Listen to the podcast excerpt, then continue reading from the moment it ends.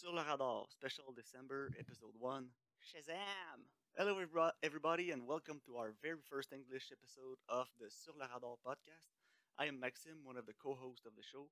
My sister Karen is here also tonight. We might rebrand the podcast for the English version. I mean, maybe not a literal translation, because there are probably more than one podcast already out there called Under the Radar. But maybe we'll go for something a little bit cheesy with maybe a bad pun put in there, like maybe Under the Real Dar or something like that. You know, because movie reels, real dar. Anyways, sorry about that. Um, today we will review our first movie for our series of December special. And since we both don't very much like Christmas movies, uh, we decided to go with a winter or snow theme for this month. So uh, Karen chose first, and she chose Shazam, which take place during the holidays. So uh, Karen, how is your week going so far? Hey, it's going pretty well, and yours? Yeah, it's fine. It's fine. I mean, work as usual, listening to movies, and trying to enjoy uh, the time we have inside because we can't really go outside, right? Yeah. and speaking of Crave, I think it's kind of like HBO Max, but like really cheaper version. It kind of has like the same stuff, but way less and way less interesting. Yeah, well, there's still like a lot of the great things about yeah. HBO and Crave, but yeah, there's a lot less content. So probably if it's on Crave, it's probably on HBO, like you said, in the US. But in the US, there's more services like Hulu and stuff like that. I don't think that Hulu is in Canada yet. No. Last time I checked, they, there weren't. So unless you have a VPN, you have access to Hulu. But then again, in Canada, I don't think we have that. I checked the other day because we wanted to watch King of the Hill, and they're on Hulu. Oh, yeah, I but love King of the Hill. yeah, I know you do. but yeah, they're not on it, so they're only on Hulu, and we can't. Maybe even with a VPN in Canada, Hulu is gonna spot the VPN and just stop you from going in. You need to have like a better, more expensive VPN to go on. Because I have private internet access and it doesn't really work well with that. No. Okay. But yeah, We'll enough of that. we have. Yeah. Yeah, yeah. So uh, Shazam. Uh, it wasn't my first time seeing it. I don't think it was yours either. No. So uh, what you think about the movie and how many times have you seen it so far? Uh, I've seen it a few times, around maybe three or four times.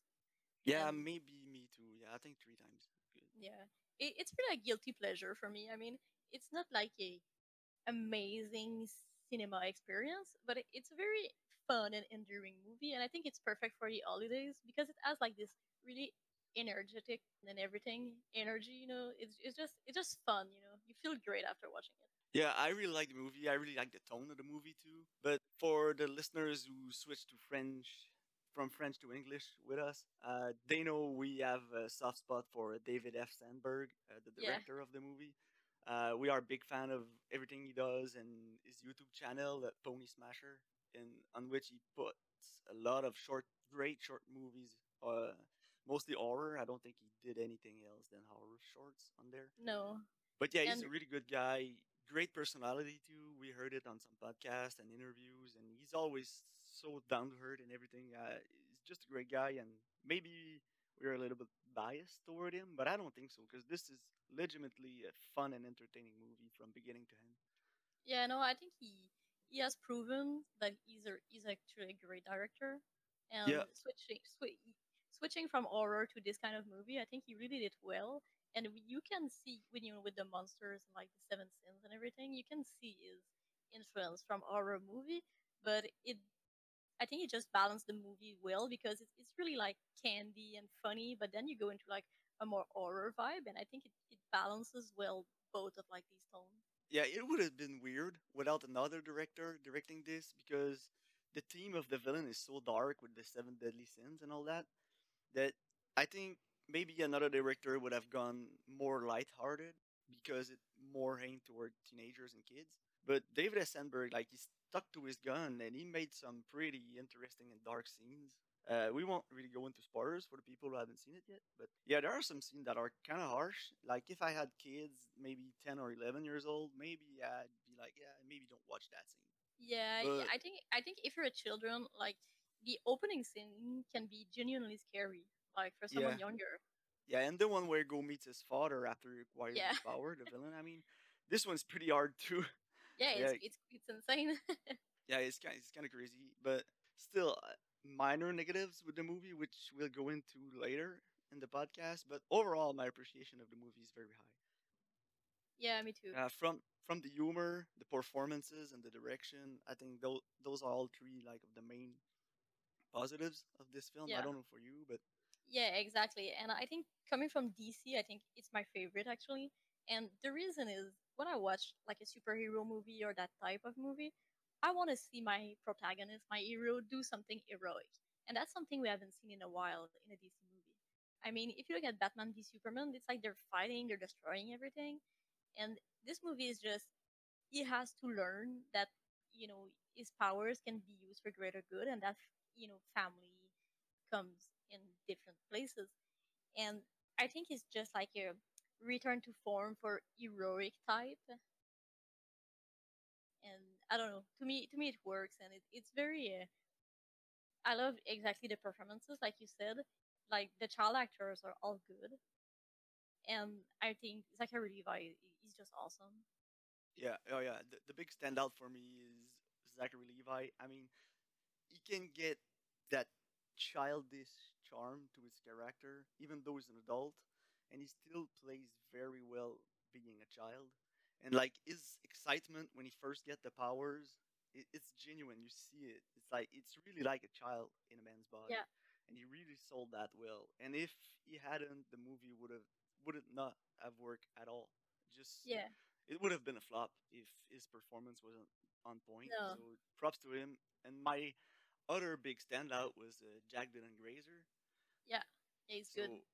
Yeah, I think he was awesome. He was playing the sidekick, you know, with the disability. Some people might Mhm. refer to him as uh, Jimmy in South Park, but oh, that's true. yeah, he was really funny in the movie. His comedic timing was on point, and he was great in It too. Uh, Yeah, I really liked him. Yeah, I seen it too, and yeah, it. Goddamn name. Anyways, They're gazebos. yeah. but yeah, he was great in it, and he's great in Shazam too. I Yeah. mean, I, I think he's gonna be a good actor in future years, especially for those kind of role where like his character just breaks the tension with his comedic timing. So that was great. And Mark Yeah. Strong, I thought was maybe the weakest link, but you know his character that pulls me into the negatives a little bit. Uh, I didn't like pretty much everything they did with the villain in this movie, but then again, it's always that way in with the superhero movies. I mean, pretty much all, even all Marvel movies has that same problem with me. It's that I don't really buy into the motivations of the villain. Yeah, know no, I understand. I do. I, I, I think they didn't do him dirty in that movie. I think, uh, and like his motivation are thin, but it's still better than most of other superheroes movie I've seen. Yeah, it's, it's just it's. I think it's too much with the villain. Like the introduction, I didn't really buy it because yeah, you see his father's a dick to him, his brother too, but I mean they were maybe too much of a dick to him. Yeah, I get who- it. Who's like that with their child and their brother? Maybe brother, brother, all right, I could bought it, but the father just hating on his child like that, I I had a really hard time believing that. Yeah, So I understand. yeah, that that's where it lost me, just like right in the beginning with his motivations, and then I was a little bit heavy about his character from then on. But yeah, Mark Strong, I still like him as an actor. I've seen it in a bunch of movies, and I always liked him. But there, maybe it's just there was not much to do yeah. from the performance standpoint in his character, so I can't hold him to that. No, I understand. I, I completely do. Also, I really like the direction of the film. Uh, David F. Sandberg, I think he shines in this movie. Yeah. Uh, his direction is almost flawless. Uh, the shots that he created in the fight scenes and the way he used comedy to relieve tension, even in the fight scenes, and even when it's dark and it's supposed to be dangerous and all that. Uh, he, he really balanced the tone well in the movie between tension and com- comedy. Yeah, it's true. And I really like the humor. Actually, I think it, it always worked. There, there's like you know sometimes you watch a movie like this and there's three jokes out of five that you're not laughing. But I think all of Yeah. these ones are they really punctuate the movie in a great way, and it's not too much. It's like it's not a you know comedy. You're always laughing, but when there's humor, it's it's pretty great. I love the Yeah. scene with the security guard at the school when they're trying to skip school. Oh yeah, Detective Moron. Yeah, it's it's just this this one is actually actually so great. Um, I really love it, and I love also how they show us that he discovers his power, and it's just like this YouTube montage, and I think it's really used well, and Yeah. it's it it makes the movie go a lot faster because it you know it's quite fast, and then you have you know the meat with the story, so you don't lose a bunch of time like in I don't know Spider-Man one or whatever, Yeah, well, let, let's absolutely not go into the Spider-Man movies. Yeah, Amazing Spider-Man with Andrew Garfield, and let's No, no, not no. talk about Amazing Spider-Man 2, which was incredibly awful. No, no, but I mean, you know, you don't have like this huge period of time where he develops his power. You know, in this one, he, he's just being a dick also in the beginning because he's a child. He doesn't know what to do with all of this. So he's just doing what a child would do, trying to use his power to get some money. you yeah, know, and and he, using it for his own agenda.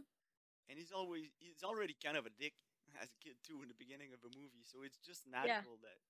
But you can see he has a good arc. Like he wanted, he wants to find his mom, and you know he, he's doing all this well, quote unquote bad stuff. It's not really that bad, but he just No, want to yeah. find his mom, and he's just like over his situation as a foster child. So he acts out because of it, but you can still see that in his heart he has he has a good arc. So that really Yeah. worked well in the movie too.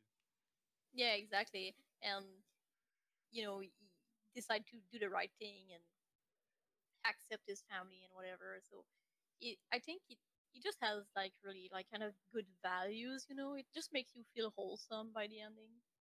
Yeah, yeah, it did. Uh, but the ending that that's another of my negative. Uh, I think it drags on a bit too much. Uh, the Yeah, a little bit during yeah during the third act. Yeah, yeah. The, the the whole fight scene and then with the demons. I, I think it's too long. They should have cut on that because by the end of the fight, I was just bored. Uh, I was watching the movie. And I, yeah, that's a really long fight scene, and I, the, the, it started losing my attention. Mm, Yeah, I get it. But then they go back to school, and there's the reveal with Superman slash not Superman, because obviously they couldn't get Henry Cavill because they just cut the head off. Yeah, or maybe he had the, maybe he had a mustache. yeah, maybe he had the mustache and it had the budget to remove it, but I don't, that's a reach. But yeah, no, I, I like that. That that kid, he, he's really happy at the end seeing Superman, and it just ends on a good note too. yeah, So it ends on the opposite way the movie starts. I think it's it's great to see because the movie starts with the villain and it's dark and it's not a good story, right? And the kid is really bullied by his own family. And then you Mm. see a lone child, his foster kid wants to find his mom, but then he finds who, he is, he becomes a hero, and at the end, it's just positive. So there, there's kind of an arc in that too. That yeah, and he finds his family actually. The, Yeah. the movie is a lot about family actually. and I really like that because I think it doesn't hit you over the head with it, but it just like sneaks it into in a good way, and I think it's really done like in the right way, properly. Yeah, and it's not overdone either. So Yeah, I really like the movie. Uh, I think the second one is gonna be Black Adam, if I'm not Yeah. mistaken. Yeah, Uh, so it's gonna be The Rock, the centerpiece of the movie, and you know they, they kind of introduced him in this movie too. Uh, when the uh, when the, the uh, what's it called, the wizard, he gave he give the Yeah. he gives the Shazam power to the kid. He explains it like we gave the powers to the wrong guy, and he just destroyed everything. So I'm thinking that's Black Adam. I don't really know a lot about Yeah, comic books and probably. but i it's probably him because you can see the uh, you can go check out the trailer for Black Adam on YouTube. It's it's up right now, and I uh, haven't seen it. I much wasn't it. aware. Yeah, it's pretty much it. So I, I think it's fascinating too, Black Adam as a concept because he's a villain, but the movie's centered around him because you know it's The Rock. So you're not Yeah. gonna make a movie around Zachary Levi when you have The Rock. I Right, I I choose like a Levi, but that's just my own bias. Yeah, but you know, I mean, it's The Rock. Who doesn't like The Rock? I never like met anyone who said, "Hey, The Rock, I hate that guy." Nobody hates The Rock. No, no, Everybody no. loves him. I mean, he's just like a big ball of charisma. Yeah, it's true. So yeah, I'm excited to see what he does with this movie. And usually, I'm not that excited for superhero movies. You know, I'm it's It- not really my jam. But Is it also directed by David F. Sandberg? I don't know. Let me Google that real, real quick. I hope it is. I think it is. Uh, no, uh, John No. Collet-Serra. I don't know who that is. Hmm. And I'm not even sure that Zachary Levi is going to be in the movie. I'm looking at the cast right now. So maybe it's a origin story. Yeah, probably. Just on the website, uh, on IMDb, it just says plot unknown, a spin off from Shazam centering on the film's anti-hero Black Adam. So maybe it's just going to show on Earth at the end or something like that. So we've been Yeah. talking out of our ass for And the the- last five minutes. But Yeah. All right. Uh, I think maybe um, yeah, David F. Sandberg is directing the sequel to uh, Shazam. yeah. It's scheduled for 2023. It's called The Fury of the Gods. I can't wait to see it. Yeah, and the, the kind of trailer, the the cut away from the trailer they used to make a poster with it. It's just Shaz- uh, it's Shazam instead of Batman and Batman v Superman when Superman has his hand on his chest. Yeah. So yeah, then it's gonna be the same tone again. So I'm guessing it's gonna be f- fun and great again. Yeah, I can't wait to see it actually. Yeah, no, me too. Uh, it's it's sad of because of COVID. You know, everything got Delayed. delayed. But yeah, we're gonna get to see it eventually. Just bite and wait for it. Yeah. But yeah, as not much of a movie fan guy, I think on a scale of ten, I'm I'm giving it uh, an eight. Yeah, me it's too. Really good, really solid, really funny and fun for the whole family. Maybe if you had like young children, you can guess where the movie is going if you've never seen it before, and maybe hide the eyes of the children for the more scary scene, and maybe just drop the sound a little bit because the sound design is kind of scary too, honestly. So just Yeah. the eyes is not gonna do much. So, yeah, maybe not young children, but you know, if you have like like a tween or you know, like yeah, 12 or 13 years old, I think it's Yeah, exactly. the appropriate age. Uh, below that, maybe it's gonna be scary a little bit. Mhm. Yeah, I completely agree. But So, yeah, I was looking at my Letterboxd review, and this is one of the first movies I ever rated on Letterboxd, and Alright. uh, I gave it four stars. And you know, I watched it again, and I was like, yeah, that's still a four stars. I'm really Yeah, having is. fun. Yeah, I'm having fun with it. It's not like other movies when you watch it for the first time and it's fun, and then you watch it for the second time, it's meh. Like it did that to me with Deadpool. Uh, the first Yeah. Deadpool movie, I watched it and was like, yeah, it's really good, man. I wasn't expecting that. It was really funny, and then I watched it again, and like, yeah, maybe it's a bit of juvenile, you know. I didn't find it that Yeah, but funny I, the second time. I I think the humor doesn't hit you like the first time because the first time you just you're got like hit by this like this wall of jokes, constant constant humor. But the second time you you know where the story is going and you know the joke, so it doesn't Yeah. hit that much. But I think Shazam has a great rewa- rewatchability because you know we were talking about the tone and how it's fun and playful, and I think it, it really pays off in that way. That it's a, it has a way more rewatchability aspect on uh, comparing it to like other movies of that type.